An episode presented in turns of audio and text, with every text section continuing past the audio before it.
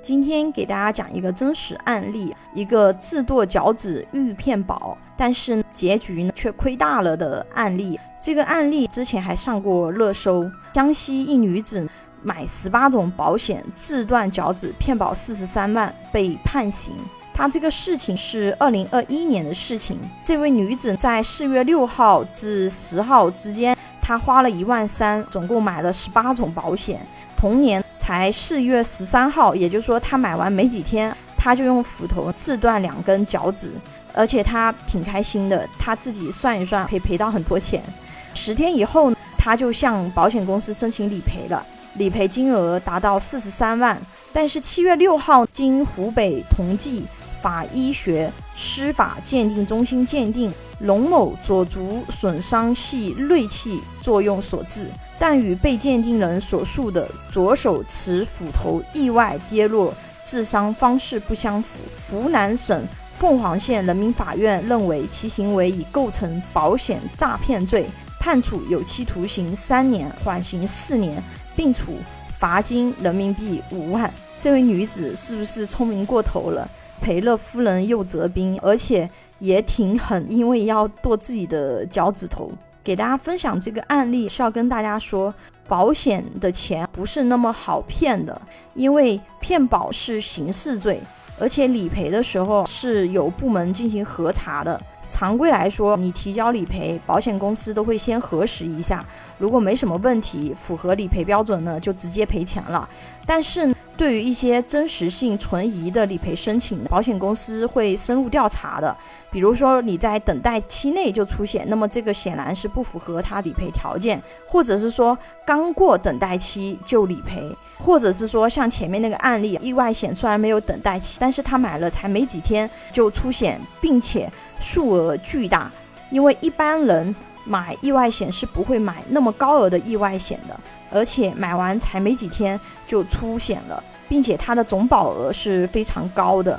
同时向多家保险公司申请理赔，或者是你的理赔材料有异常，或者是说他常规调查的时候啊跟你沟通下来有疑点，如果是这样子的情况下，他就会进行调查了。保险公司一般是怎么调查的呢？一般有以下四种方式：一种是面谈，保险公司会多次面谈投保人，详细了解案件全过程，询问各种细节。如果说自己心里有鬼的，在这个环节很容易会露出马脚。第二，查你的就医记录，除了就诊医院，保险公司呢还会到。投保人的工作地、居住地医院进行排查，走访投保人的日常生活以及医疗情况。如果是你有用医保的，那么医保卡的使用情况，这个是非常好查的，包括你的购药记录和就诊记录等等。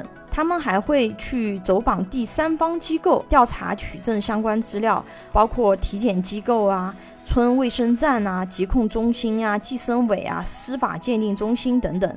如果是保险金额过大的案件，比如说有骗保嫌疑的这种，公安机关也有可能会介入的。第四，从其他承保公司，也就是同业公司里面去了解情况。比如说，投保人分别在 A、B 两家保险公司买了保险，出险以后向 A 公司申请理赔。A 公司在调查时，也可以向 B 保险公司了解投保人的健康告知啊、理赔记录啊等等。